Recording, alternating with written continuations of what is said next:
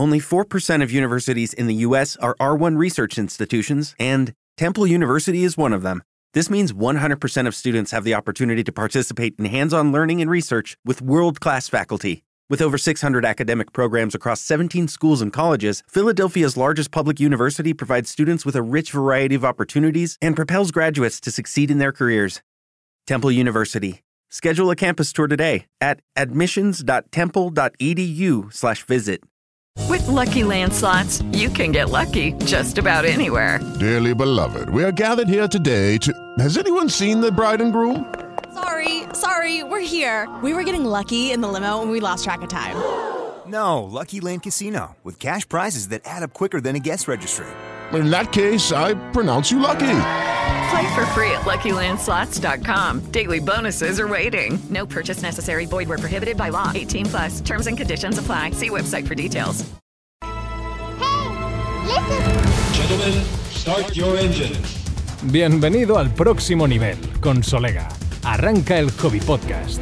Welcome. Hola amigos, ¿qué tal? Y bienvenidos a un hobby directo de charleta cuando son las 10 y un minuto de la noche, hora peninsular española. Aquí estoy de nuevo en el McDonald's eh, vendiendo los, no sé, qué el, Big Mac, el Big Mac, con esto que hace brilli brilli, eh. Mira, lo pongo aquí al lado del ojo y es inquietante. Sí señor, aquí estamos preparados, lo enseño así también, es que lo tengo que enseñar por contrato, ¿vale? Así, así es de dura la vida del hobby consolero. Eh, para que sepáis que podéis conseguir estos cascos de Batman, eh, si os suscribís a Hobby Consola, revista física y edición digital por un año, por 45 euros tenéis los 12 números en edición física, en edición digital, eh, y también os lleváis estos cascos de Batman tan bonitos y tan preciosos. Hola a todos, hola Alfonso Yuyu, hola José Ramón, hola Filosete, hola Jacobo, que estáis entrando a YouTube y Twitch, ya sabéis, todos los jueves a las 10 de la noche, hora peninsular española. Mira, y tenemos uno nuevo, dice, soy nuevo en el directo, pero llevo tiempo viendo, pues bienvenido Pablo, bienvenido eh, para esta hora de charla que hacemos, pues normalmente comentando un poquito la actualidad, un poquito de nostalgia. Hoy va a ser muy nostálgica, hoy va a ser muy nostálgica. También hola a todos los que nos estéis escuchando desde el futuro. Cada viernes a mediodía este directo se convierte en un podcast, en Spreaker, en Evox, en Spotify, Google Podcast y en Apple Podcast para que nos podáis escuchar. Vamos a poner muchas fotos hoy, así que tendremos que hacer un poco de, de- de descripción ¿eh? para, para los no videntes, porque los que nos escuchéis por el podcast, queremos que lo disfrutéis de un directo muy nostálgico como es el de hoy. Es tan nostálgico, es tan nostálgico que hacía falta alguien del perfil de Bruno Sol. Míralo, ahí está el rey, míralo, ¿qué pasa?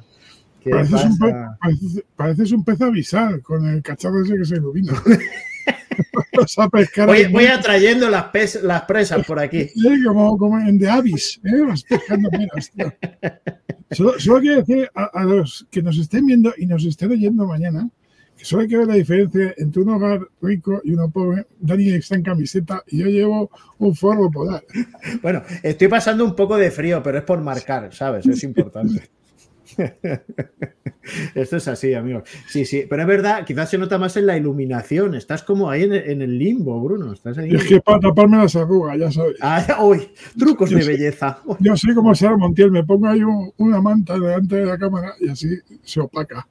Eh, Claro, tío. No, así quedas muy hermoso, tío.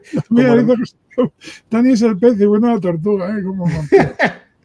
Hermoso como las, como las ofertas de game, tío. Las ofertas de game son muy bonitas, ¿eh? Mira, lo que tenemos hoy para decir, las ofertas tenemos, pues que podéis reservar de las sofás parte 2 remasterizado, ¿eh? que llega el 19 de enero, está ya al caer, y si lo reserváis en game, pues os lleváis un DLC de regalo, ¿eh? Así que nada, reserváis por 3 euros, el precio final son 49,99, entráis en game.es o en vuestra tienda habitual y podéis reservar de las sofás, los últimos sofás parte 2 remasterizado. Ahí a gozarlo. Muy bien. Y ya, ya hemos cumplido con el protocolo de lo que hay que decir, Bruno.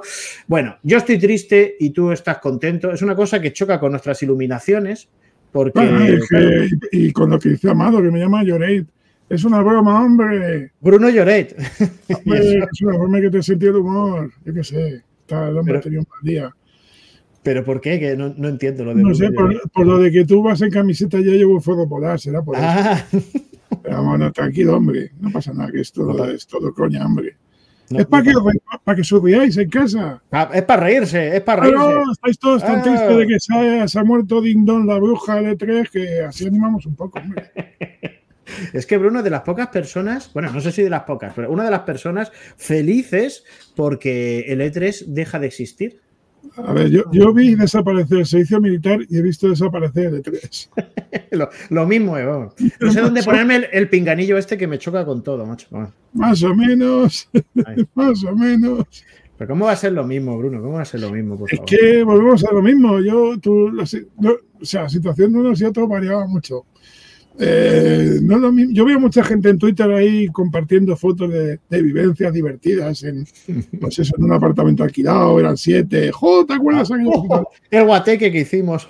Pero cuando, cuando vas tú solo y a hoteles un poco de aquella manera, se vive distinto, amigos. Pero vamos, que yo, yo, no, yo hasta me he traído la banda sonora. ¿Te acuerdas que hicimos un vídeo Sí, de, de tres? es verdad.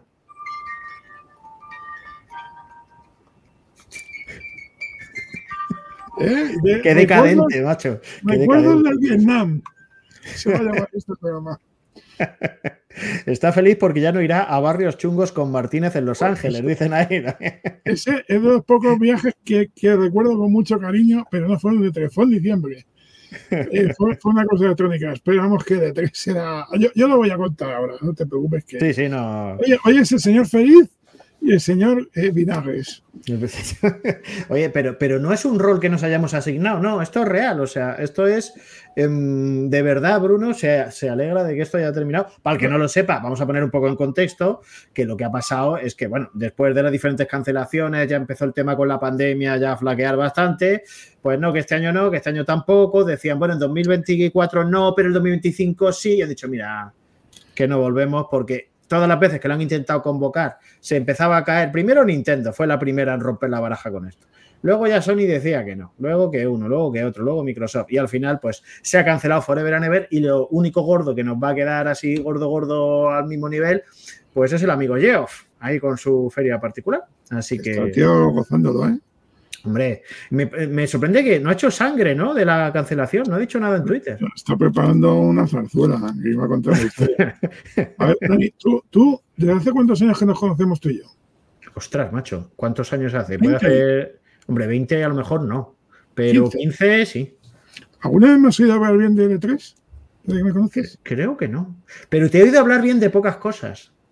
No, yo soy una persona súper optimista, pero no es un postureo. Es que, yo, vamos, cualquier persona que me conozca, acuérdate de aquel vídeo que hicimos. Eh, es que yo, o sea, yo, yo puedo dar mi opinión, Mm, que es, a ver, la industria del videojuego, todos nos empeñamos en que es un arte, pero esto es una industria, amigos. mm. Y la industria va a lo que va. Sí. va a lo que le interesa. Y entonces, pues no le interesa ya de tres, no le interesa desde hace un montón de años porque es caro. Hay que llevarse un montón de muy gente de cada país, hay que alquilar un stand que cada vez sea más caro. Eh, tienes que estar, mm, pues, al tema de infraestructura, de organizar entrevistas y tal. Sinceramente, les das a elegir entre eso y hacer un vídeo que lo pueden hacer a su bola, no gastarse un duro, no ir nadie, que van a elegir. No, no, pero sí, nos pasa a nosotros mismos que desde que con la pandemia ya no había que ir a la oficina, cada vez se va menos a la oficina. Pues imagínate ellos que se tienen que gastar un pastizal. Yo lo entiendo, pero joder, A- a ver, nosotros, los medios espectáculo.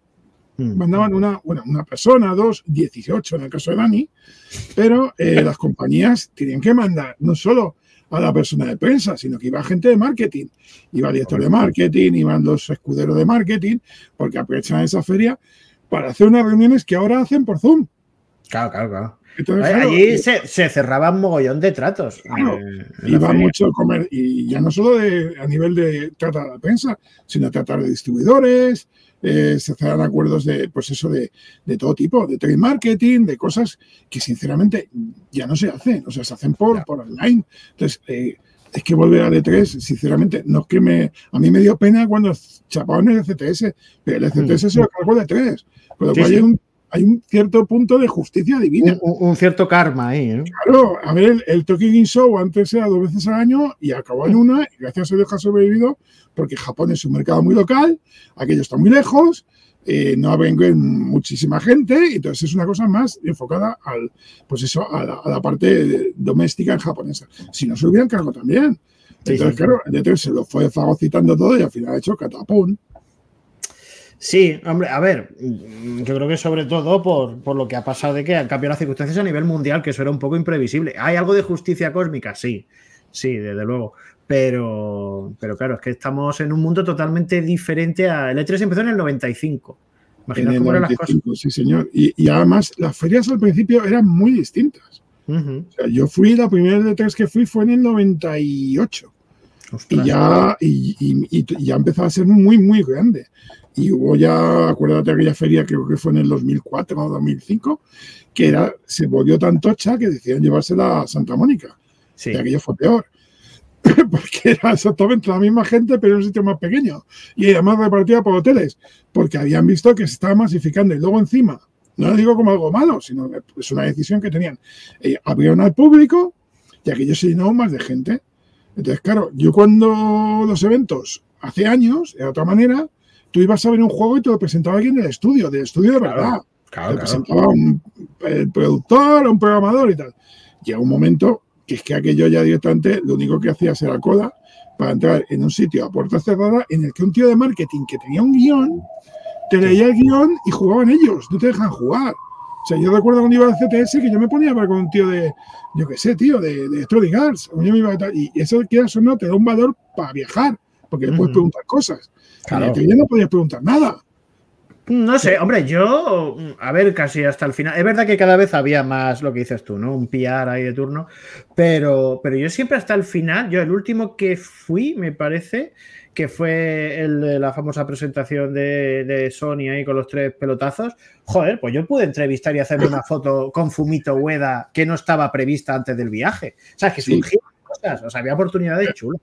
A ver, sí, fotos y, y, también tenías entrevistas, pero entrevistas cada vez más cortas, sí, de 15 minutos. Yo recuerdo con a mí una vez que tenía entrevistas con, con Kojima, había entrevistas con los 80, cuando en aquella época eran 80 tíos del, del PES, y con el Itagaki este, mm. y, y, y, joder, me enseñó la tía y tenían 700 entrevistas en Excel. 700, oh, 700. en tres días. 700. O sea, imagínate, o sea, la con gente de la prensa, pero es que la gente de las compañías estaba también hasta arriba, tío. Mm. Y, y, yo, sinceramente, es que no me ha sorprendido, sinceramente. Yeah. Es que ahora te haces un vídeo, te va a dar mucha más pasta. Y luego me ha llegado un momento en que la feria estaba tan masificada que la gente desde Madrid veía más cosas que yo. Sí, no solo, no solo se veía, veían más cosas, sino que es verdad que nosotros nos jugaba un poco en contra, sobre todo. Yo creo que lo que mató el E3 fue en general la cobertura por internet. Porque yo me acuerdo que nosotros íbamos a la conferencia y a la conferencia solía ser la primera, la de Microsoft, Ubisoft y Microsoft. Y claro, cuando ibas ahí, veías los mega anuncios para cuando querías salir y comentar algo, primero no tenías datos, sobre todo si no eras americano, estaba jodido, no tenías datos. Entonces, claro, hasta que tú contabas lo que querías contar, ya lo había visto todo el mundo, claro. Ya te habían hecho ya. un streaming y ya. El, ¿Te acuerdas de aquella conferencia de Sony del cangrejo gigante? Sí, sí, Giant Enemy Craft, sí. Pues esa feria, ya sé, lo transmitía online y nosotros estábamos, pero como a siete Bernabéu de distancia mm. colocados. Y yo veía las cosas así en pequeñito de fondo. En cambio, la gente que estaba en la redacción en Madrid o en su casa, porque era tarde, lo estaba viendo todo mejor que yo. O sea, el mando que sacaron este boomerang, sí, sí, lo veían sí, mejor que yo, porque yo lo tenía que ver en la pantalla gigante de atrás, que, me, que es normal. O sea, el, el sector avanza mucho y cada vez está interesa más medios, hay más medios, va más gente y se acaba haciendo gigantesco. Pero claro, eh, de cómo empezó el E3 a cómo terminó, mm. pues es que la, es lo que hay, macho. Si es que nos queda ya entre todos. Pero que lo que te digo, el romanticismo está muy bien, pero es que esto no deja de ser un negocio, macho. Bueno, hay, hay, como do, dos facetas de, desde nuestro punto de vista. Luego hemos dicho que estaba también donde se cerraban acuerdos y tal, pero desde el punto de vista de la prensa, o sea, estaba la faceta de la visita post-conferencia, es decir, primero estaban las conferencias y luego teníamos dos, tres días de ir a ver stand, lo que decías tú, de lo, en el Excel tienes una cita de un lado para otro, te recorrías el pabellón, eh, pero el caso de, lo, de la conferencia... Mmm, quizá podría haber sobrevivido eso, o no lo sé. Quiero decir, porque, porque luce de otra forma, ¿no? Aunque solo fuera por imagen. Sí, pero a ver, eh, lo que pasa es que cuando las haces ahora, que no hay feria, claro. montáis una semana de conferencia a Los Ángeles. Es que, es que además, es que la historia de E3 es que es muy peculiar. Si es que estuvo a punto de irse a Los Ángeles, tío. Si querían sí, haber sí. llevado a Chicago o a Nueva York. Bueno, estuvo en final- Atlanta. Estuvo en Atlanta No, un año. en Atlanta fue porque habían sido los Juegos Olímpicos, habían dejado la ciudad muy chula, habían montado todo muy bien. Entonces, al año siguiente de los Juegos Olímpicos del 96 lo montaron en Atlanta, habían firmado un contrato de dos años. Y en Atlanta, la verdad es que Atlanta estaba muy bien. No, sí, O sea, yo, yo no- yo el año que fui a Atlanta, que fue el primero, muy bien. Luego se lo volvieron a llevar a Los Ángeles. Lo que pasa es que Los Ángeles, pues también decían de Las Vegas. Los Ángeles tiene una infraestructura, una infraestructura que está muy bien, pero que quieras o no, macho, pues eh, el downtown, que es donde estaba el Es muy terrible. Es muy a terrible. las 5 o las 6 de la tarde, aquello, aquello Resident Evil. Sí, Esto sí, no, sí. la gente no, esto no es Nueva York, no es Times Square, que te vas a las 8 de la tarde y ves gente, no, aquello se queda vacío. Se queda Pero vacío claro- y ves gente eh, de carácter Claro, peligroso. los hoteles que había por ahí cerca eran los hoteles que había, porque los buenos están en otras partes. Porque cuando la gente va de turismo no dice, oiga, oiga, quiero ver el pabellón de Los Ángeles Lakers. No, la gente se va a ver Sunset Strip, se va a ver otras zonas. Y la feria estaba allí, que les importaba un pepino, porque es una vez al año, el gente que vaya, pero había otras localizaciones, pues que quieras o no, que están mejor preparadas, porque Las Vegas va, o sea, Las Vegas, de- todo el mundo sabe que va ahí, vive de, de los cuartos y, Claro. y y de todo lo mecánico y Bárbara Streisand. Pero es una, es una ciudad que está muy preparada para congresos. Tiene congresos todo el puñetero año, igual que Chicago. Pero Los Ángeles, pues no tanto. Entonces, claro, eh, eh, a nivel de infraestructuras, también en los últimos años, eh, acuérdate, es que en febrero ya había hoteles que estaban todos reservados. Sí, no, no. Los últimos años, de luego, nosotros lo que hacíamos era Airbnb. Porque además salía más barato. Y había piso, un loft así majo y tal. Claro, nosotros íbamos normalmente Martínez, justo, nuestro cámara, y yo. Y claro, para tres personas, pues te salía bien de precio, mejor que un hotel. Pero claro, te la jugabas porque acababas la feria y dices, vale, una vez acaba la feria, te tienes que liar a subir las fotos, a subir vídeo, que sea, a saber el wifi que tiene ese señor en su casa. Y muchas veces era lamentable, porque el wifi en Estados Unidos es malísimo por alguna razón. Y, luego además que, que las distancias son muy largas en Los Ángeles. Sí, sí, sí. Y si, y si tú no tenías la suerte, como nos pasaba a nosotros siempre, de coger un hotel en downtown y te ibas, por ejemplo, a Santa Mónica, que es una zona más turística, que te- lejísimos. eso eran, te estoy hablando en el año 2003, eran como 50 o 60 dólares de taxi Sí, por sí, trayecto. Sí. Y una hora de, de- de autopista hora. sin había, sin había atascos. Con lo cual, eso ya era más complicado. Yo, por ejemplo, iba por, por papel. Yo tenía la ventaja que no tenéis vosotros de que yo no tenía que estar todas las tardes a- en cuanto llegaba a subirlo todo. Luego me Claro. comía 40 páginas en la revista, pero, pero imagínate la gente online. Es que te- Claro, te- como tengas el hotel en Santa Mónica, No, acabas a las loco. 5 y hasta las 7 de la tarde no llegas, tío. Pero vamos, que eso es, es la- o sea, yo lo que intento explicar es cómo era de tres. O sea, desde el punto de vista de, de- de que yo lo viví, lo viví y que es muy romántico y tú lo ves y parece que, y que en las revistas sacamos lo mejor, que son las fotos divertidas, eh, qué chulo es esto. Pero yo, sinceramente, la prueba la, la- la puedo decir, Dani lo sabe. En mi curro, en mi trabajo, el único que repetía era yo, porque mi jefe me decía que tenía que ir. Los demás iban un año y no querían volver. ¿Por qué creéis? O sea, os pagan un viaje a Los Ángeles y ¿cómo os creéis que la gente no With the Lucky Land slots, you can get lucky just about anywhere. This is your captain speaking. Uh, we've got clear runway and the weather's fine, but we're just going to circle up here a while and uh, get lucky. No, no, nothing like that. It's just these cash prizes add up quick. So I suggest you sit back, keep your tray table upright, and start getting lucky. Play for free at LuckyLandSlots.com. Are you feeling lucky? No purchase necessary. Void where prohibited by law. 18 plus terms and conditions apply. See website for details. Lucky Land Casino asking people what's the weirdest place you've gotten lucky? Lucky? In line at the deli, I guess? Aha, in my dentist's office. More than once, actually. Do I have to say? Yes, you do. In the car before my kids' PTA meeting. Really? Yes. Excuse me, what's the weirdest place you've gotten lucky? I never win and tell. Well, there you have it. You can get lucky anywhere playing at LuckyLandSlots.com. Play for free right now. Are you feeling lucky? No purchase necessary. Void where prohibited by law. 18 plus. Terms and conditions apply. See website for details. quiere ir? ¿Por qué?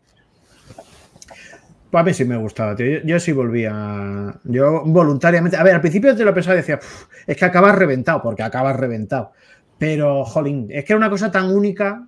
O sea, que decía, bueno, pues vamos a morir, vamos. Y ya está, tío. Si es que es una semana. Es una semana ultra intensa, pero es una semana. A ver, a ti, Bruno, ¿qué, qué te gustaba del E3? Vamos a poner algo bueno y luego Ay, tiramos pues, lo malo. A ver, pues a, a mí me gustaba pues la posibilidad de entrevistar a gente, aunque duraran las entrevistas 15 minutos. Mm. En su día, cuando sí que había una primicia, poder ver los juegos, cuando no los había visto 15 Claro. veces ya en internet. Claro, eso también ha cambiado.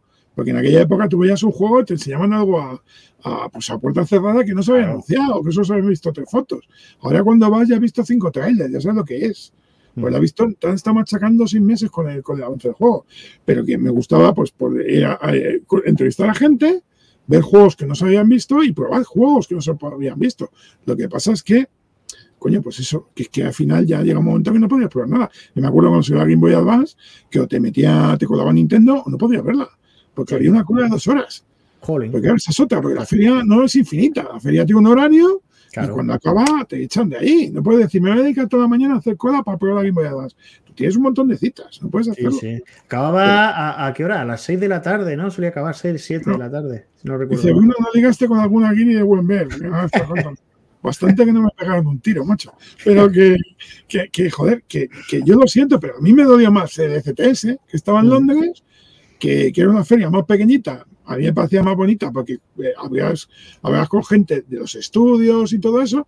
O, por ejemplo, el Tokyo Game Show mola porque aparte de ser pequeñito, y eso que va, está abierto al público también, pues prueba las cosas y te, pero a la gente, o sea, la gente va allí y le regalan un, pues una pegatina, Sí, un- una Una camiseta. camisetita, sí. Claro, hay una cosa, no, y no está tan masificado. Es que en serio, el de tres los últimos años que yo fui, aquello, aquello era un, no, vamos, si habéis ido alguna vez a un Game Fest o alguna cosa de estas que habéis dicho, joder, es que hay colas para todo. Imagínate eso por 10. Sí, sí, sí, total. Oye, eh, perdona que te corte, Bruno. Muchas gracias a, Joaquín por esa donación de 5 euros, que acabas de 5 euros, macho. Acabas de donar en el super chat de, YouTube. Dice, señores, esos likes a Dani y Bruno por este momento, RIP E3. Muchas gracias. Ya sabéis que quien quiera puede hacer una donación por el super chat o los super stickers en YouTube. Es totalmente voluntaria y si no, os vamos a querer igual. Pero bueno, nos ayuda a crecer. Muchísimas gracias, Joaquín, por la, por la donación. Dice Luis Miguel, me quedé con ganas de ir a de tres. Vete un día al Game Show, coño, un año, si puedes. Es verdad, porque además el Tokyo Game Show está abierto al público. Sí, es Creo que es un año de profesión, un día de profesionales y además está abierto al público. Y ahí vas a flipar. No va a haber inglés ni perico, pero No, vas a no, claro. Bueno, de hecho, dice Filosete, dice, nunca tendrían que haberlo abierto al público. No sé si se refiere al Tokyo Game Show o al E3, que tuvo una temporada de estar abierto el E for All este que hicieron, que era un día No. abierto al público. No, y más días. ¿eh? Yo creo que en los últimos años ya era más. Yo, yo solo había viví que, uno. había que pagar. Que, a ver, que tampoco es que sin, sin público general, también te digo que está petado.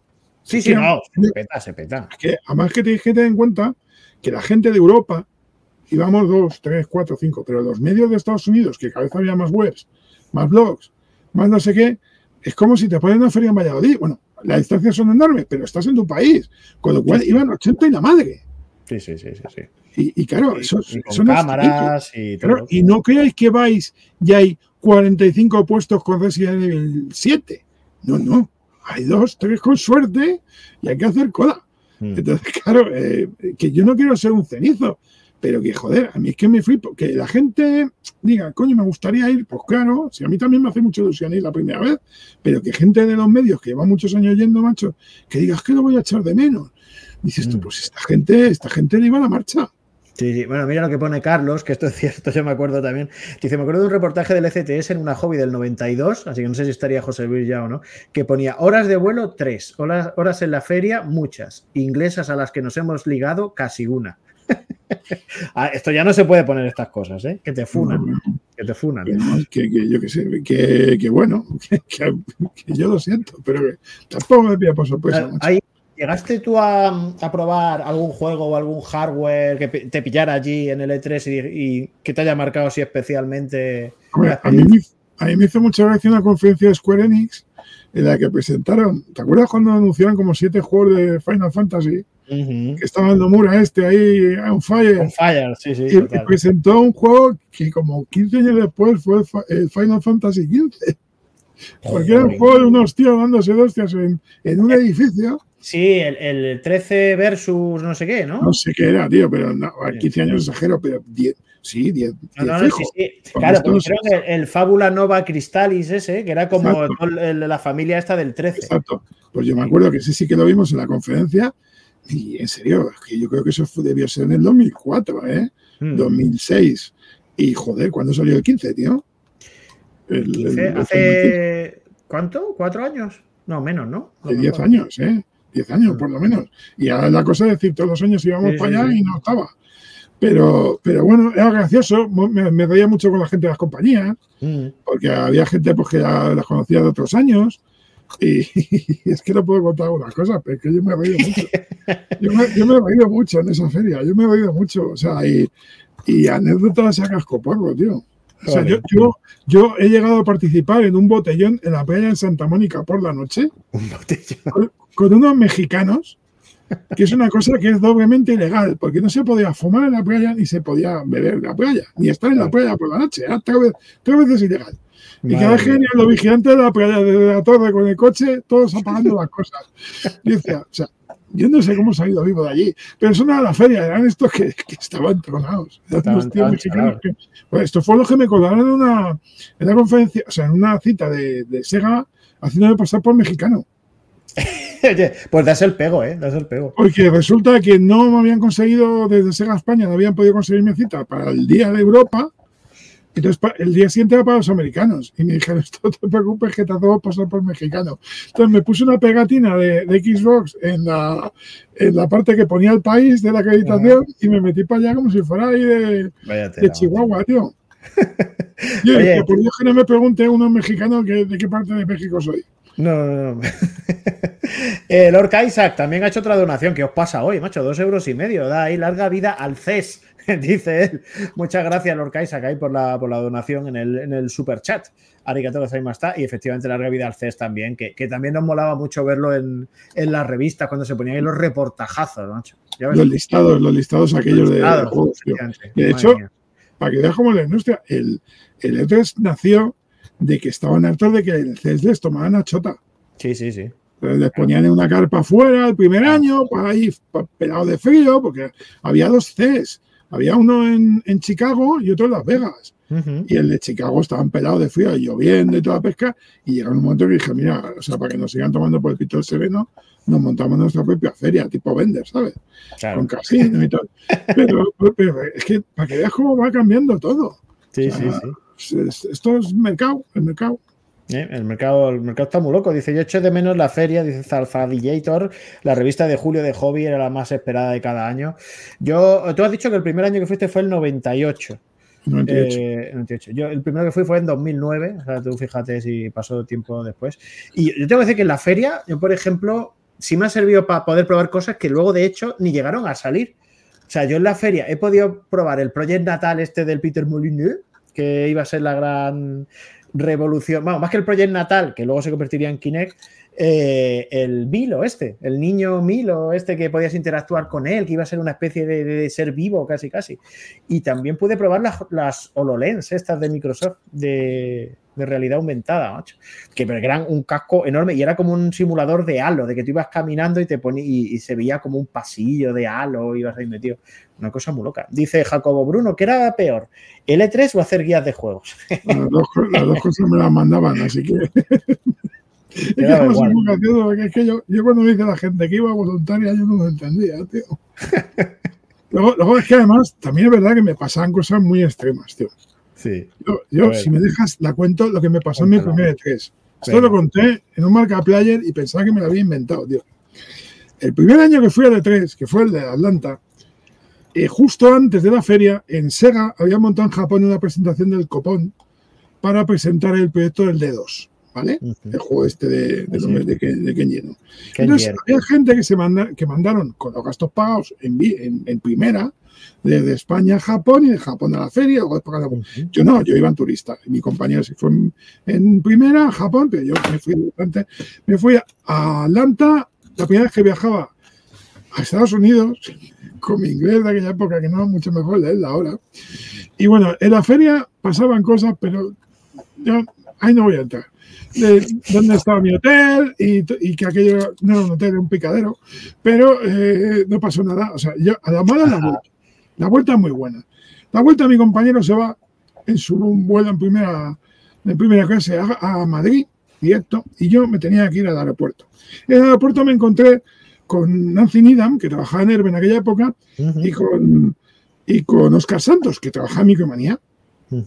Y entonces vamos a ver, no, los conocí a los dos, pues lo típico, vamos, jiji, jaja, vamos a facturar, nos vamos, montamos en el avión y resulta que hay una tormenta de copo en Nueva York, pues tenemos que hacer transbordo en Nueva York para ir a Madrid.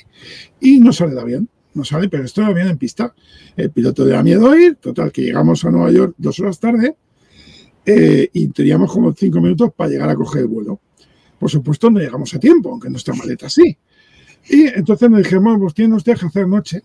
Entonces nos mandan, claro, como aquella había pasado en Nueva York y están todos los hoteles, vuelos cancelados, no, no había hoteles, no había moteles, con lo cual nos llevaban a Nueva Jersey. La Nueva Jersey de los sopranos, amigos. La, de, la que se ven los créditos cuando va a ser. La chunga, la chunga. La chunga, la chunga. En el primer, en el primer motel que había gente muy, muy chunga en la puerta, no había sitio. Con lo cual nos llevaban al segundo motel y al tercero. En el tercero nos tocó una habitación que la puerta no se cerraba. Tuvimos que trancarla con una silla. Ay, Dios mío.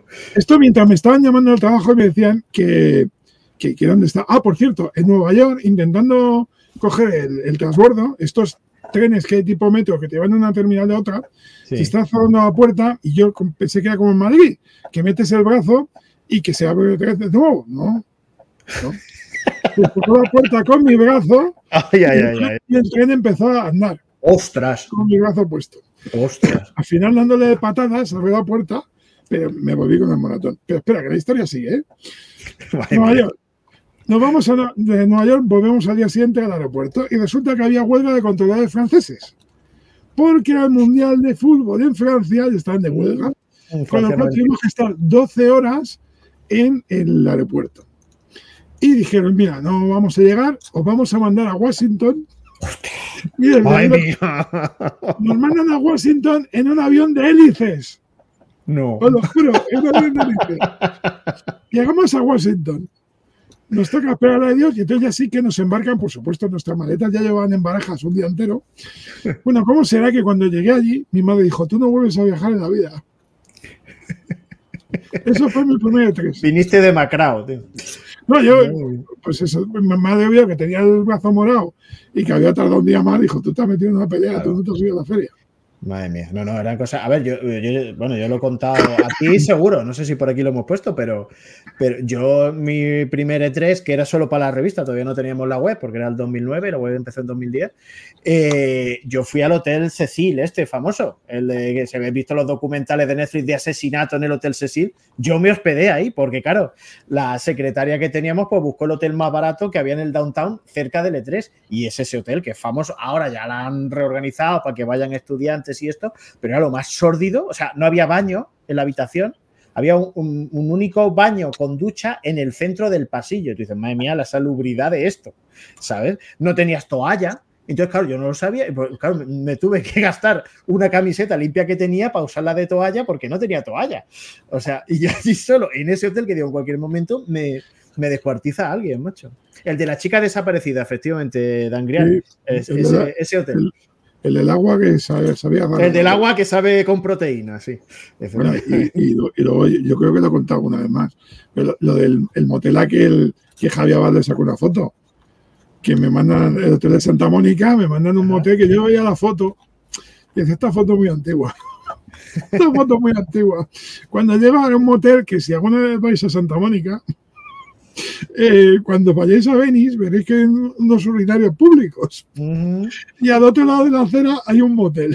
Pues ese era. Ay, Dios mío. y cuando llego allí, mm, veo que la puerta del. Esto no tiene recepción, son como los moteles de las películas. Esto está al aire libre. las, habita- las puertas las habitaciones y tal. La puerta no cerraba. Y me dice el tío, bueno, no creo que te vayan a robar. No creo. Y digo, esto, esto, esto, Malo, malo sería, malo sería. esto es muy chungo total que, que yo esperé a las 3 de la mañana para poder llamar a la agencia de viajes y le digo, y le digo, oye, mira que estoy en este motel, ¿cómo se llama el hotel? Soy ahí ahora mismo. Digo, ¿cómo? Sí, sí, ve- vete, vete de ahí ahora mismo. Digo, pero ¿cómo me voy a ir si son las 3 de la mañana? Coge las maletas y te vas. Dice, te hemos cogido a Dumber Western, que está a 15 metros andando, vete de ahí. Digo, pero tendré que avisar a Dumber Western. Tú no avises a nadie. Yo no sé qué. Huye, huye por tu vida. Y pues a las, a las tres y media de la mañana con mi trolley pasando por delante de los urinarios que hay en camino a Santa Mónica. yendo, yendo al, al hotelete este. Cuando le cuento la historia a Javi Abad, que aquí iba de hobby aquel año, no se lo creía hasta que cuando fuimos a venir al motel, el cabrón le sacó fotos. Qué cabrón. Madre mía. No, no, pero es que es real, que, que es que las instalaciones de, los hoteles son así. Nosotros eh, luego fuimos a otro, que también te lo he contado, que tenía la- igual las puertas de papel y veías llegar los coches de pandilleros que la luz se colaba por debajo de la puerta y decías, yo aquí muero. Justo estaba con Martínez, que como Martínez sabe artes marciales y descuartizar con sus propias manos un caimán, pues claro, dormían seguros, pero yo dormía solo y yo pasé un miedo ahí que no veas. Y además, claro, lo que decíamos antes, tenían luego que, subir eh, los contenidos y ese hotel había wifi en la recepción del hotel, un wifi que era un router de 28 kilovatios o lo que fuera, y entonces nos teníamos que ir a buscar algún Starbucks que estuviera abierto, porque era lo único que te podía dar un wifi medio bueno para subir vídeos. Pues estaba cerrado, el único Starbucks que había cerca, pero se habían dejado el wifi encendido. Entonces nosotros pegados a la puerta del Starbucks, así, con la batería que nos quedaba del portátil, subiendo los vídeos, porque es que no teníamos conexión. Ay, Dios mío. O sea, se, se pasan penurias en el E3, se pasan penurias, Yo-. Yo, yo me, yo me río mucho, pero. Y de todo esto, además, como hablé con un amigo que trabajaba en prensa de cine y me decía, ¿pero tú no llevabas seguro? Digo, no. Todo esto nos íbamos sin seguro. O sea, yo pensaba, bueno, eh, me cubrirán los gastos si me pasa algo. Pero. O sea, esto que dicen ahora de te rompes una pierna y son 40 mil dólares. Pues íbamos, pues eso, sin seguro. A lo bravo. Madre mía, qué horror. Eh, han preguntado antes por ahí que con qué edad fuimos por primera vez al E3. ¿Tú recuerdas en el Sí, era 98? en el 96 yo tenía 20. Judy was boring. Hello. Then Judy discovered ChumbaCasino.com. It's my little escape. Now Judy's the life of the party. Oh, baby, Mama's bringing home the bacon. Whoa, take it easy, Judy. The Chumba life is for everybody. So go to ChumbaCasino.com and play over 100 casino style games. Join today and play for free for your chance to redeem some serious prizes. ChumbaCasino.com. No purchase necessary. Void where prohibited by law. 18 plus terms and conditions apply. See website for details. 24, 23 años, tío. 20 o sea, fuiste súper joven a- al Sí, sí, Yo- bueno, yo- yo, a- yo- al ECTS fui con menos años. Al ECTS Sí. fui con 21 o por ahí. Joder. Yo, yo, yo, si fue en el, noven- en el 2009, yo tendría 27, 28 años, la primera vez que fui al E3. Antes yo había ido a, a Gamescom en, en Leipzig. También muy bonito. También. Qué gran ciudad Eh, también, ¿eh? De gran ciudad, sí, sí, mogollón de cosas para ver. Hostia, o no. Oye, que antes de que se nos vaya la hora, estoy mirando por si acaso porque puede que tengamos invitados sorpresa en algún momento. ¿eh? No lo sabemos seguro, pero puede que tengamos. Que se cuele alguien a última hora. Hombre, Pero que, se, que se cuele, que se cuele que cuente la historia de casi provoca que me maten. por Esa- favor, esa que historia- venga. por Esa favor. historia es muy buena también. Por favor. Eh, dicen por ahí que efectivamente que hagamos el E4 en Don Benito. Pues mira, en Don Benito, ahora que va a crecer con la Serena, estaría muy bien. Que antes de que se nos vaya la hora, pues vamos a poner también alguna fotillo, porque hemos preparado bien. algunas fotos de recuerdo para que se vea la, la parte también más, en fin, más entrañable de, de todo esto. Tengo por aquí alguna que me, ha, que me ha pasado Bruno, que también a la gente le va a hacer gracia ver a, a joven Bruno de pelo, de pelo sedoso, ¿eh? Claro, cuando tenía nómina tendría ni una gana, macho. Mira, a ver, aquí tenemos una, vamos a pincharla por, eh, por aquí. Lo siento por los del podcast que no lo vais a poder ver, pero bueno, ahí tenemos a un Bruno con el pelo larguísimo, hecho, hecho una sílfide, macho, con el Pac-Man. Eso fue cuando, cuando me iban a operar de la vesícula, que perdí muchísimo peso. Ah, sí, ¿eh? Sí, no, perdí pf, 20 kilos por lo menos. Esto fue un evento de Pac-Man, el aniversario de Pac-Man, que además se, con ella Adriana Radesky, que trabajaba en Sega. Dice, tú no digas nada. Intentamos reventar un- una, una vitrina con el merchandising, pero no sabía. Joder. Que tú, tú mira para el otro lado que yo intentaba ver las diablos fuentes, pero no sabía, tío. Y esto, esto es, bueno, esto era en L3, por supuesto. Eh, a ver, voy a, vamos a ir compaginando y cuelo yo por aquí alguna otra que tengo yo. Yo, el- mi primer E3, el del 2009, fue sin duda el más productivo, pero vamos, con mucha diferencia. Atención a, bueno, la primera foto diréis, ¿y esto qué tiene que ver con el E3? Pues esto pasó en el E3 también. Microsoft estaba promocionando Xbox con Estopa. Y entonces me llevaron a un hotel a conocer a los Estopa porque eran lectores de hobby consolas. Por alguna, o eso decían ellos, que a lo mejor no. Pero, pero ahí hicimos el, el paripecho, ahora como que me querían robar la, revista. Y, uh, y, luego me dijo, venga, pues te doy el Gamer Tag y, y, así jugamos juntos por la Xbox 360. Pues esto fue en el 2009. Eh, y, y, efectivamente, luego me conecté y sí, sí, jugaban, pero solo jugaban al Pro, tío. ¿Cómo, ¿Cómo, se lo pasarían estos en la feria? Eh? Ya ves tú, ya ves tú, estos iban de invitados ahí de honor, pues ya ves, eh, los llevaba a todo tren Microsoft. A ver, tenemos más, eh, más fotos de, del Brunico. Ah, espera, que lo tengo, la tengo que pasar por ahí. Este era Bruno Lozano. Tenemos otra foto más de Bruno Lozano por aquí. Pero Lozano, igual, con el pelo. Bueno, esta no sé si se va a ver muy grande o no. Pero no tiene mucha resolución. Pero lo vamos a intentar. Vamos a intentar.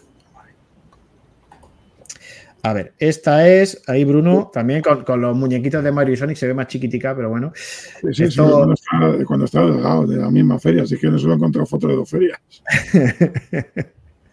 Está, te están preguntando por ahí si alguna, si alguna, vez entrevistaste a Yu Suzuki. Pero por favor, mira lo que está haciendo el muñeco de Mario en mi cabeza. ¿Qué te está haciendo? Lo estoy mirando, me está haciendo ah, te está haciendo los, los, cuernecillos, ¿no? Te está haciendo ahí el. Sí, sí, menudo cabroncete había oculto ahí dentro, cabroncete. Ay, Dios mío. Que eso, que si habías, que si habías entrevistado a Yu Suzuki alguna vez. No, no, no, no, que va, ojalá. A Kojima, creo que hay una foto con Kojima. Hay una foto con Kojima, espera. Kojima, Kojima, Kojima iba todos los años.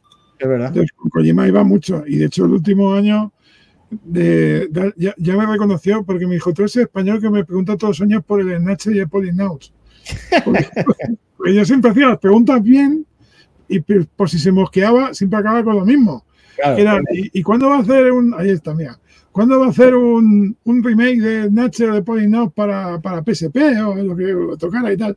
Y dijo, ¿tú eso que me preguntas todos los años? Digo, sí, sí.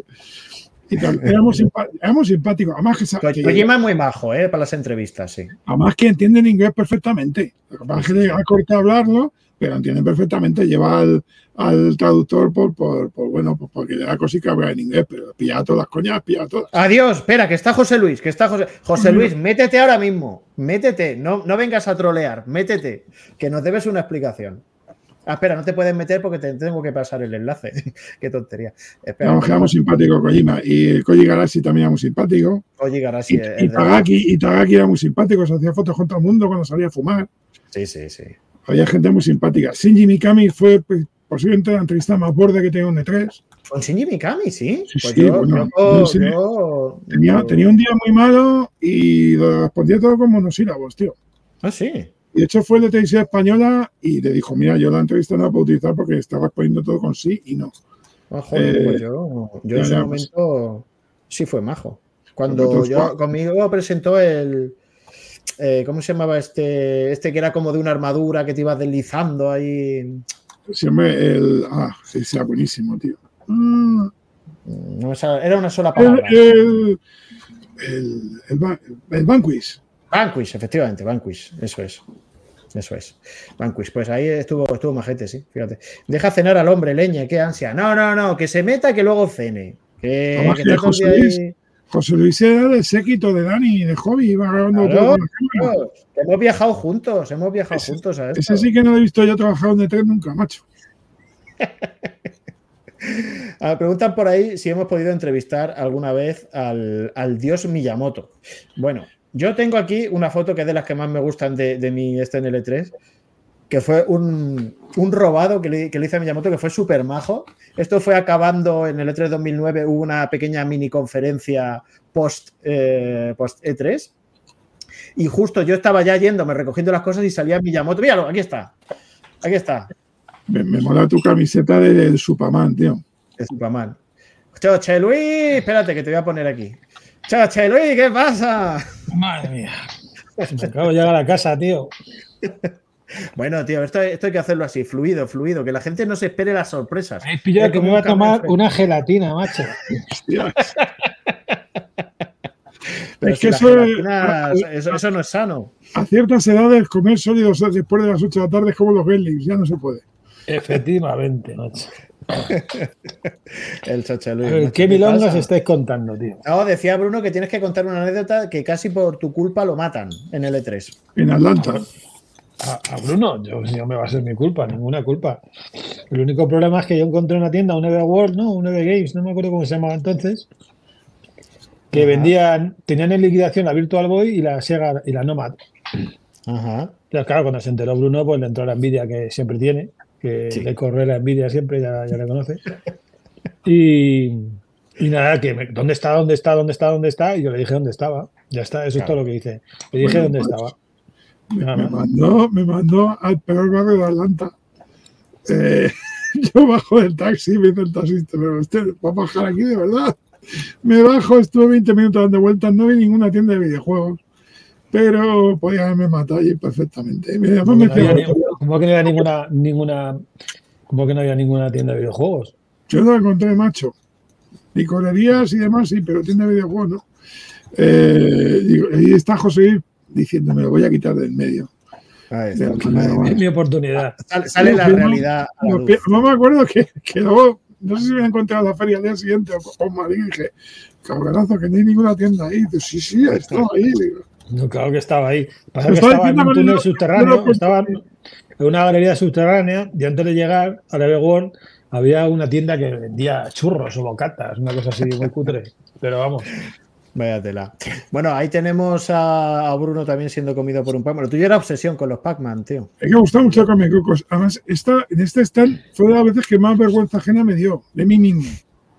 Porque Como vergüenza ajena de uno mismo. Sí, sí, porque resulta que eh, en, ese stand habían, habían sacado, bueno, antes de que existiera el iPhone y tal, estaban estos móviles que juegan con Java, ¿no? Entonces Sí. tenían todos los juegos, eran con el, el Pac-Man, el Space Invaders, bueno, el Space Invaders, el Galaga y todo esto. Entonces, cada vez que jugabas, te daban un token. Entonces, con el token había una máquina de gachapón y te daban premios, pues eso, llaveros de Pac-Man, llaveros de Galaga y tal. Entonces, yo, como siempre intentaba la siguiente cita pasar por ahí. Entonces me hacía el loco ya. Y el último día me dice el de esta, mira, ya he venido tantas veces que toma un saco de, de tokens y saca todo, ya, saca todo lo que tú quieras. Y dije, qué vergüenza, pero dime. Ay, pero lo he conseguido. Oye, luego teníamos la fama que teníamos los de, los de prensa, macho, culpa. Efectivamente. Ya que, ya que te has venido por aquí, dicen que con unas gafas preciosas, por cierto, están comentando por aquí. Eh, Que como me las quites ya no, ya no sé quiénes sois cada uno. tampoco te hace falta. O sea que, eh, danos tu valoración, porque claro, estamos como las dos partes. Bruno está súper feliz de que el E3 haya terminado. Yo estoy muy triste de que no vaya a existir nunca más. ¿Cuál es tu postura con todo esto? Yo, yo estoy triste, tío. Yo tenía esperanza de volver algún día a verlo, o sea, a visitarlo en plan turista y vivir un- por última vez un E3, tío. A mí es una cosa que me encantaba ir, tío. Yo me lo pasaba muy bien. Me dependía de los acompañantes con los que iba. Los últimos años fueron los peores, porque iba con, con Dani. Pero, pero bien, bien. Yo, vamos, yo lo, yo lo voy a echar de menos. Claro, Y hombre. es una pena, es una pena que no vaya a repetirse, pero vamos, también se entiende, ¿eh? porque ahora te pones en la piel de una compañía que, que tenga que mover a, todo, a toda la gente que trabaja alrededor del mundo, llevarla a Los Ángeles, pagarle Mm. la manutención, el estar allí, la comida, más el stand, que es una millonada. Ya ves. Claro, haces un, haces un Nintendo Direct y se acabó. Ah, es, lo- es justo lo que, lo que ha mencionado Bruno. Por cierto, tengo una foto aquí, esta para ver los que seáis de, de la escuela de la escuela Microsoft, a ver si lo reconocéis, porque es, a ver, la foto está regulinchi, pero atención a la lozanía. ¿Quién es el de la izquierda? A ver, espérate. El de izquierda, nuestro amigo Phil, ¿no? El tío Phil, el tío Phil delgadísimo, macho, míralo. Ahí como Marcos una- ya le odiaba, ahí Marcos ya le odiaba. tío. Madre mía, pero eso de cuándo es, tío. Este es del 2009, 2010, quizá. 2010. joder. No sé, que, que han caído todos los años de golpe, lo digo, ¿eh? Ya, no, no, créeme que a mí, macho, yo- bueno, a Phil estaba muy bien y yo estaba ahí, todo lozano, yo tenía me- medio perilla y tal para fardar. Y ahora tú fíjate, macho. Y eso fue, creo que cuando presentaron el Project Natal este, que decíamos, lo que luego O sea, Project sería Natal, macho. Project Natal, que espérate que tengo luego la foto de ese mismo evento. A ver si lo encuentro. A ver si lo encuentro.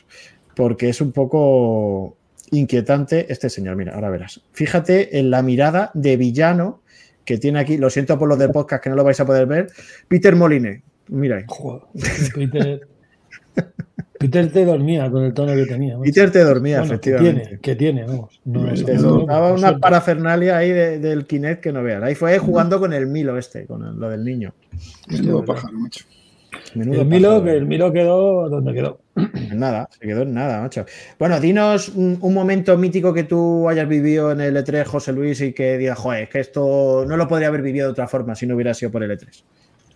A ver, esto, esto es cierto, yo creo que lo he contado alguna vez. Iba con Paco, además, le tengo de testigo, porque yo hice Joder. mucho S3 con Paco. Ya en hobby, los- prácticamente desde que entré en hobby en el 99, ya eh, hice en el 98 Atlanta con Herbe, o sea, y después fui como compañía, digamos, no como medio. Y luego ya fue de prensa y yo casi iba a todos con Paco, salvo a los últimos que ya iba contigo también y con justo el cámara, pero iba con Paco. Y nos pasó en un E3 que teníamos el hotel en, eh, al lado del, de donde está el teatro chino y todo esto. Sí. Teníamos el hotel justo en la parte de atrás, en la parte pobre. Y Nintendo siempre cogía el mismo hotel que era el hotel este que estaba también a la espalda, pero un hotel gigantesco de un montón de plantas y, y tal. Y, y nada, pues tenían, ya sabes que Nintendo pues tenía unos shuttle que iba del hotel a la feria, de la feria al hotel. Y joder, estábamos hasta las narices de pegarnos la paliza a andar para ir hasta, hasta el hotel y el taxi y tal. Y dijimos, bueno, pues nos subimos al autobús de Nintendo, al shuttle de Nintendo. Alegría.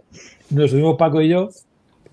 Y, y nada, pues en lo que no. En el sitio que había eran dos sitios al fondo. Nos sentamos al fondo ahí escondidos para que no nos identificaran como que no éramos de Nintendo, básicamente. Y cuando estamos ya, que va a arrancar el autobús, ya está lleno, entra eh, Kojima, tío. O sea, perdona, no, entra Miyamoto. Entra Miyamoto. Miyamoto con otro. Y yo diciéndole a Paco, tío, pero ¿cómo no nos vamos a levantar, macho? si entra este tío aquí, vamos, o sea, nos tenemos que levantar y nos tenemos que ir. Porque obviamente esto es el autobús de Nintendo. Y efectivamente nos levantamos, hicimos ahí que le cedíamos el asiento cortésmente. El hombre nos hizo así un adiós, muchas gracias y diciéndole si te- yo te contara que no soy de aquí.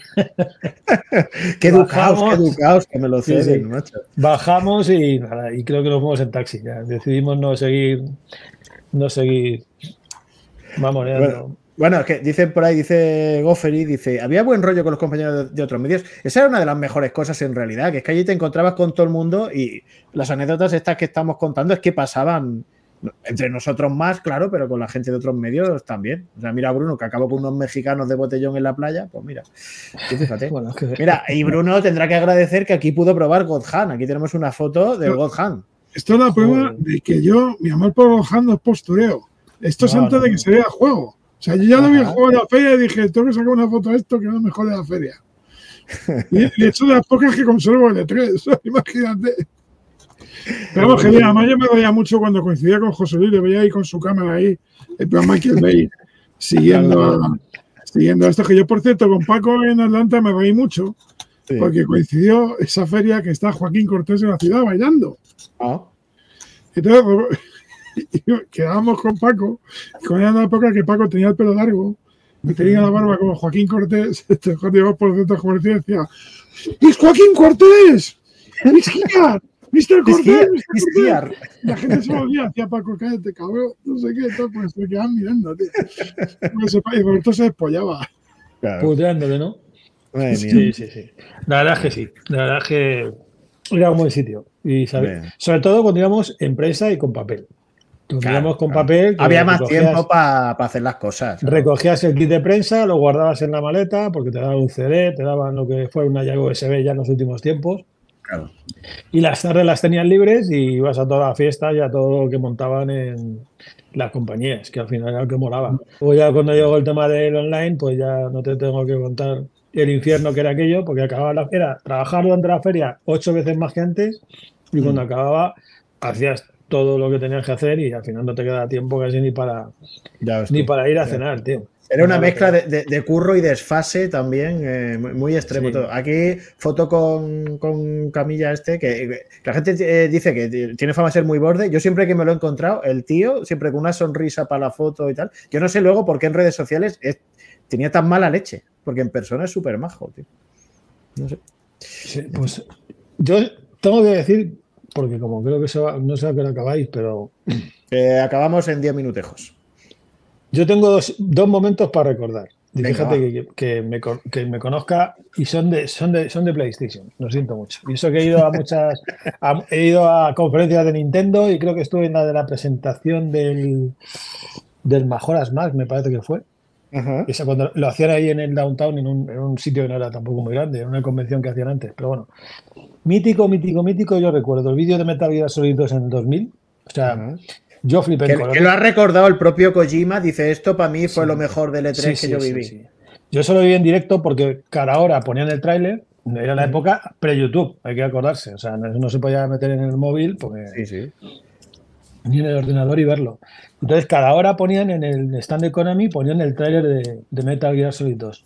Y según acababa una sesión de, de ver el, el tráiler, ya se empezaban a sentar los que iban a estar esperando una hora hasta Joder. que la siguiente sesión empezaba otra vez a ponerse el tráiler de Metal Gear Solid 2. A mí eso me dejó loco, o sea, me dejó loco. Y yo creo que fue el mismo E3, si no fue en ese E3, fue en el anterior, fue la fiesta de presentación de PlayStation 2. O sea, a Sony se le fue completamente la olla. ¿Tú no estuviste ahí, Bruno? No, yo estuve años después. La de los Dodgers, yo estuve otro año.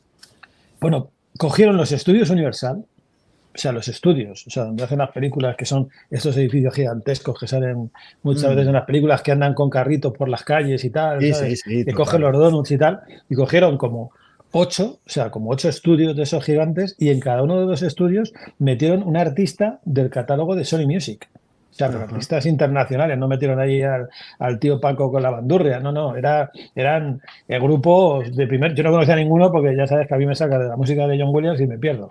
Pero todo el mundo, yo, yo con los que iba decía, hostia, aquí está no sé quién, aquí está no sé cuánto. Y no solamente eran conciertos en cada uno, sino además toda la calle principal que estaba al aire libre con consolas para probar los juegos y luego unos catering en cada uno de los pabellones, tío. Yo es que en mi vida he visto una Eso, fiesta como eso, esa, eh, eso es muy loco. O sea, eso siempre Sony, después de las conferencias, te hacía eso, porque claro, Sony solía ser la última en hacer las conferencias y estaba todo el mundo con hambre y te montan unos catering, pero, eh, pero te cerraban un parking lot enorme para, Sí. para que pudiera comer todo el mundo lleno de, de, de furgonetas de estas así de comida de todo tipo, macho. O sea, madre mía, espectáculo. ¿Sabéis, ¿Sabéis cómo funciona el tema ese ¿no? de, las, de las fiestas? A ver. Eso lo tiene que pagar cada territorio, Ajá. paga la central de Sony por invitado. Ah. Y el año, del, E el año de Atlanta, yo lo sé porque el año de Atlanta eh, habían pedido muchísimo dinero a Sony Europa por cada invitado y dijo Sony Europa que no, que para eso se hacían su propio evento. claro, joder. Entonces, eh, en Atlanta nos metieron en una especie como de sala municipal. Sacaron ahí como que hice unas tortillas unas medias noches y desde la ventana veíamos la fiesta de Sony Global con fuegos artificiales. Sí, sí, los ricos, ¿no? Los ricos. Ay, ojalá pudiera ir. Ah, Los de Europa decían, pero aquí esto es más íntimo, está mejor. Es mejor, esto es mejor. Sí, sí, sí. Y ahí fue cuando me enteré de cómo funcionaba el tema. Por eso era tan jodido conseguir una pulsera para ir a las fiestas, porque no crees que daban, invitaban a todo el mundo. O sea, invitaban a gente de comerciales, de tiendas, a jefazos, pero no lo decían, tomad chavales, entradas, porque eran muy caras. De hecho, en la, de- la de, la de los Dodgers, que iba con Lázaro, eh, íbamos un montón de españoles y no teníamos pulseras para todos y empezamos a con la gente a que compone. A lo El este de poner la pulsera ancha, entonces entraba uno, se la quitabas, la volvía al bolsillo, salía con la pulsera, metía Claro, otro y así colamos como a cinco, tío. Eh, la foto esa que estoy poniendo ahora aquí es con Yoshinori Ono de Street Fighter y, y Arada de Tekken. Que claro, todo nos pasa el tiempo. Ahora Arada, pues ya está un poquito más fondón el hombre. Pero claro, esta foto es de 2016, me parece. Eh, cuando la gente todavía tenía esperanzas de un Tekken Cross Street Fighter, por supuesto. Eran tiempos locos. Y yo, por lo menos, no, mm, a ver si la tengo por aquí, porque no quiero que se acabe el directo sin poner esta foto que para mí yo creo que fue el, el último gran momento que hemos vivido en el E3 antes de que todo se fuera al garete, que fue la maravillosa presentación de, de PlayStation en la cual presentaron The Last Guardian, Final Fantasy VII Remake y Shenmue. Esta foto es mía de que estábamos ahí en el, en el evento viéndolo y esto fue, o sea, vivir esto ahí, Bruno, esto no esto es incomparable a un Zoom. Esto, estar ahí y vivir eso, tío, es, es una energía especial. ¿Eso cuándo fue? ¿Qué año? 2017, si no recuerdo mal. O el Yo, 16 o el yo, yo- yo viví cuando presentaron el, el Wii Music. También, también. también. ¡Ah, y la báscula! La báscula. Sí, estaba levantando la otra bolsa y estábamos nuestros ojos diciendo, ¿eso es una báscula de baño? ¿Qué es eso? Sí, sí, es una báscula, sí. Tal cual.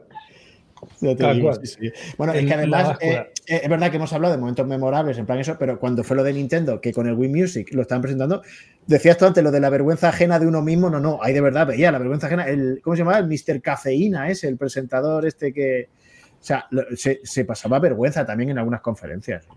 Eso fue en 2006 en el Teatro Kodak, que ahora se Mm, llama Dolby. Theater. Sí, sí puede ser. Eso sí. fue en 2006, ahí estuve yo también, cuando presentaron Wii, dices, ¿no?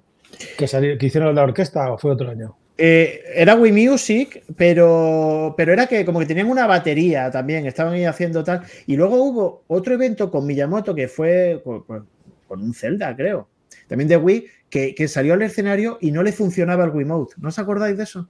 Que el tío se quedó parado porque no le funcionaba y porque, claro, de hecho, los años siguientes tuvieron que poner una, que advertir que en el, que en el momento en el que fuera la conferencia, que la gente mm, desconectara el 3G del móvil porque eso jodía la señal de la Wii y no podían hacer las presentaciones bien. O sea, tú que- fíjate, macho. Yo, yo Bueno, sí, solo, solo me arrepiento de no haber ido a la legendaria conferencia de Konami aquella, tío. ¿Cuál? Aquella chiflada de la lucha libre y todos esos que eran... Ah, Las conferencias de Konami siempre eran divertidas, porque el tío del, del Dance Dance estaba como, estaba como unas maracas y siempre te reías con él.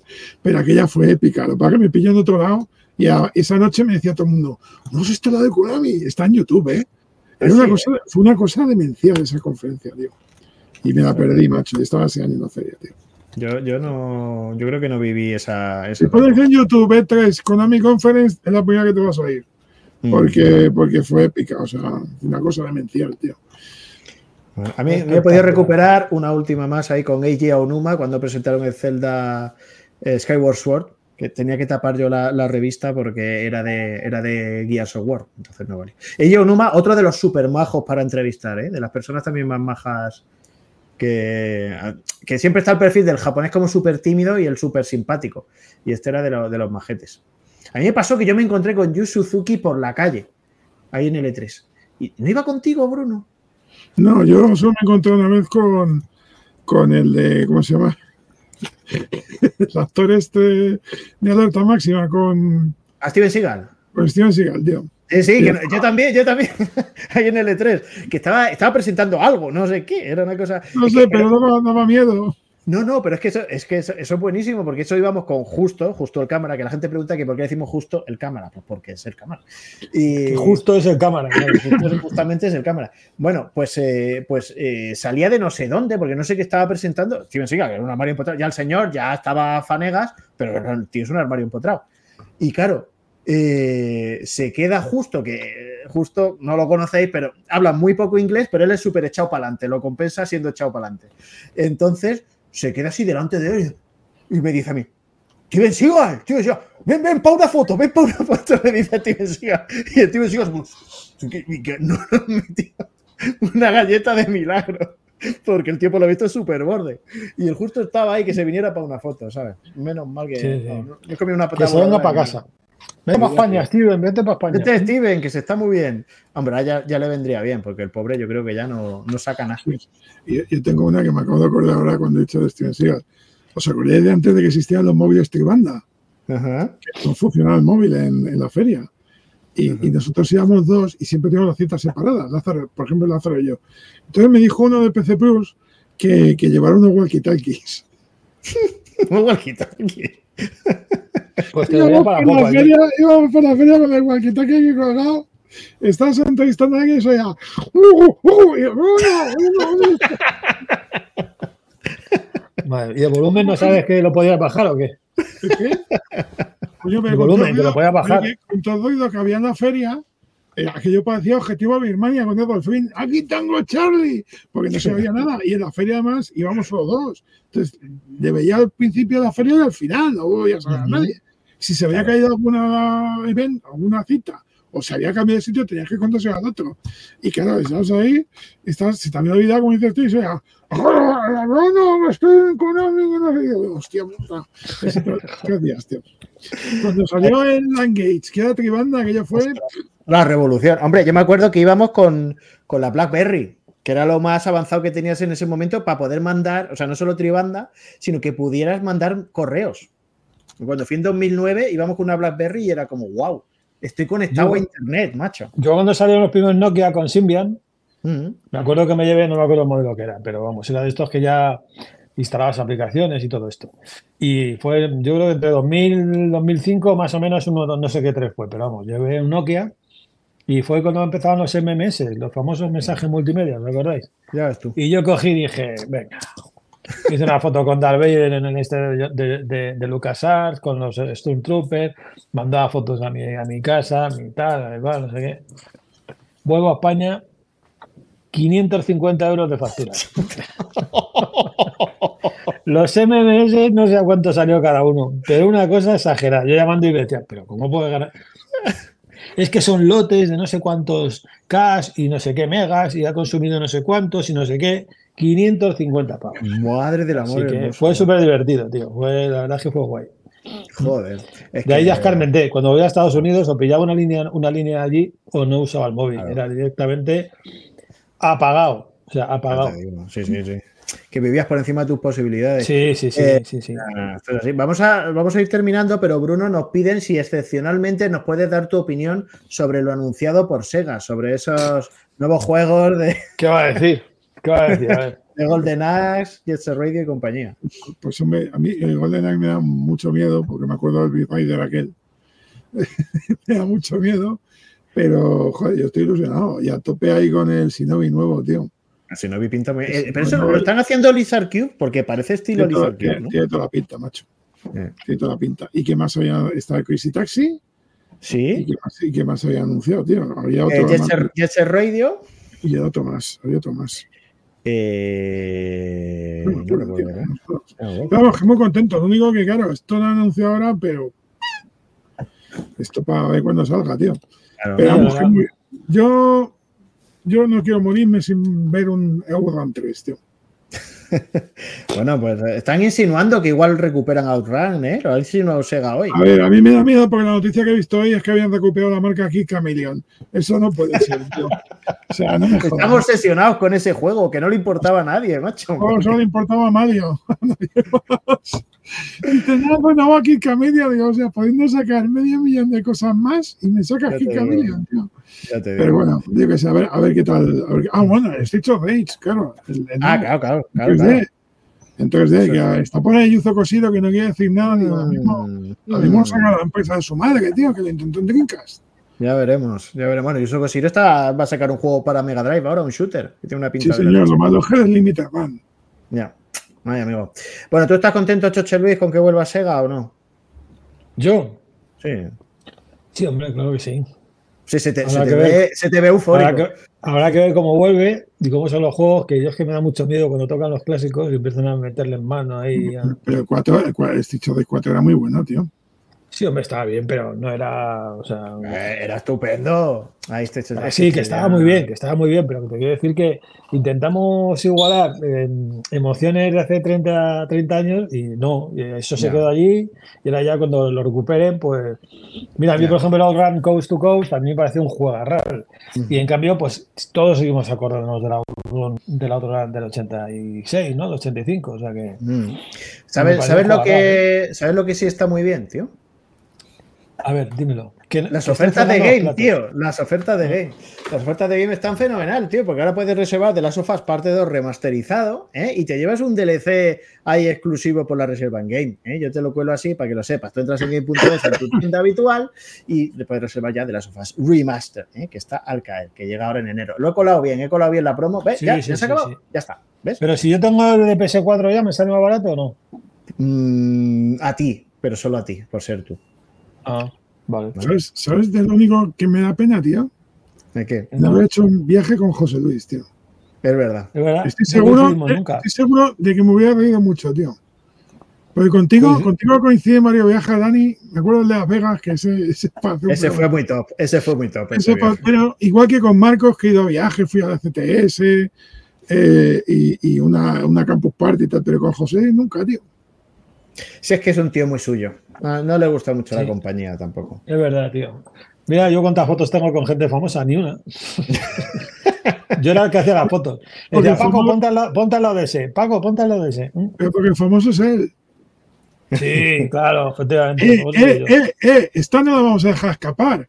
A ver. Cuando- en aquel E3, Salió José Luis una foto suya en un periódico de tirada allí. Fue en ese tren, ¿no, José Luis? Cuando sales tú entre la multitud en la foto. Era un ECTS, eso. Era un ECTS. Dani, una foto de estas, la típica foto que te sacan con gente andando por la acera. Ajá. Y adivina, adivina quién enfocaron de toda la Vaya, al galán, al galán de, de la toma. Claro. ¿Eh? Pues estaba un kilómetro de la cámara, no me podía ver. a, a cero azul. Además que me acuerdo que vi esa foto y dije, coño, José Luis. Y además es que es lo típico, que está todo el mundo borroso, menos José Luis además poniendo cara de Martini, como... Mm. Sí, sí. Escucha, Qué suerte pero lo más tenéis. curioso es que no sé cómo tengo esa foto en mi casa, pero una foto, la foto original. O sea, no sé quién me la dio, o quién me la mandó, o qué. Porque le doy la vuelta y tiene como un sello dorado con un número de serie. Y, y yo esta foto no tengo ni puta idea de quién me la Ah, sacó. No sé. picaron que llamaste a Reuters para que comprarla. Anda, Sí, sí, sí. vergüenza. Efectivamente. Bueno, yo, yo creo que para que la gente se pueda ir a, a dormir con la imagen de un José Luis de labios carnosos y, y tierna juventud caminando por la calle, yo creo que es un buen momento para, para terminar. Bueno, Bruno, eh, muchas gracias por haberte venido. Espero que en el fondo de tu ya gruñón corazón albergues la esperanza de que algún día vuelva al E3. Yo, y mientras no se carguen el toque Game Show, hay esperanzas en el mundo, tío. Porque- José Luis, Efectivamente, esa, esa. Esa, esa. Muchas, muchas gracias por haberte venido y ahora ya te puedes tomar tú la, la gelatina de, de fresa tranquilamente, ¿vale? Ahí está. Ahí está, mira, ahí está. Me a ahí ahora está. mismo. Pues nada, que os apretéis muy fuerte la, la Ah. cena todos y ala, a descansarlo y ojalá vuelva el E3, amigos. Gracias por estar Eso ahí. es, ahí está. Chao, chao.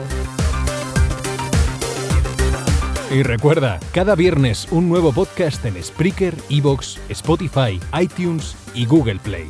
Nos vemos en el próximo Hobby Podcast.